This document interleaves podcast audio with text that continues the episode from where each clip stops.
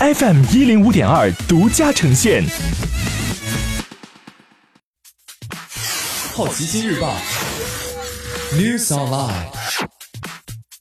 本节目由好奇心日报和喜马拉雅联合出品。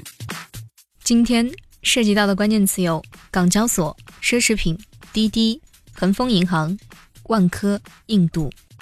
港交所有望再成为全球最大 IPO 市场，主要靠阿里和百威英博。香港联交所十九号发布新闻稿，称其有望今年继续成为全球最大 IPO 市场，十年内第六次。百威亚洲的首发上市和阿里巴巴的二次上市帮了大忙。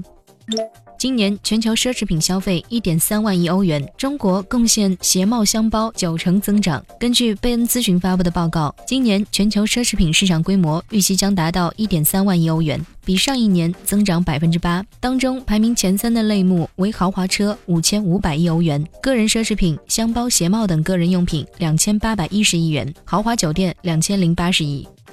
滴滴顺风车将于十二月二十三号在北京、武汉等五个城市试运营。滴滴出行于十二月十九号在其 App 发布公告称，十二月二十三号九点起，顺风车将在北京、武汉、佛山、南昌、长沙上线试运营。试运营期间，滴滴将提供五点至二十点室内五十公里以内的顺风车平台服务。和之前一样，试运营期间不收取信息服务费。这意味着，加上此前已试运营的哈尔滨、太原、常州。沈阳阳、南通五个城市，滴滴顺风车试运营城市已经达到十个。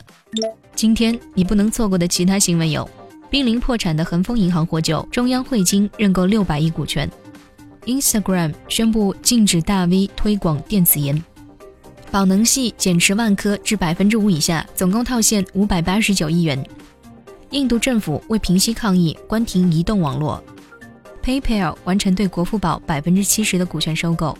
以上就是今天好奇心日报 New Sunlight 的全部内容，也欢迎你把刚才的收获告诉周围的朋友。